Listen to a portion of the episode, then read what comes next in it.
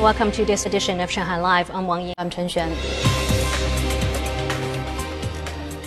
China's Ministry of National Defense urged the United States not to play with fire and stop provocative actions in response to reports of a military transport plane landing in Taiwan today. Senior Colonel Wu Qian, a military spokesman, said the island is a sacred and inseparable part of Chinese territory, and the Chinese military is closely monitoring the situation. He said any foreign military plane landing on Chinese territory must receive approval from the government of the People's Republic of China.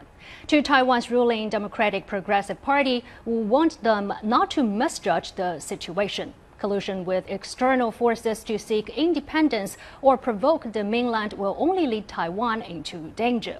He added that the People's Liberation Army will remain on high alert and take whatever action necessary to crush any Taiwan independence attempts. The Shanghai Sports Administration said that 46 athletes from the city will participate in the upcoming Tokyo Olympics, the most ever for an Olympics other than the Beijing Games in 2008. The Chinese delegation includes Shanghai locals such as table tennis player Xu Xin and rowing athletes Zhang Ling and Chen Yunxia.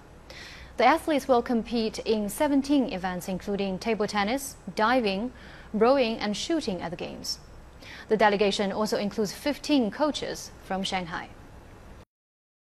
The European Central Bank took a first step towards launching a digital version of the euro, part of a global drive to meet a growing demand for electronic means of payment and to combat a boom in cryptocurrencies.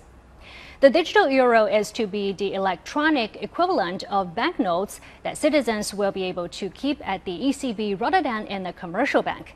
The ECB's governing council announced the 24 month initial study phase to be followed by three years of implementation. According to ECB President Christine Lagarde, the main objective of the initiative is to avoid leaving digital payments to the private sector and to ensure that citizens and firms continue to have access to safe central bank funding.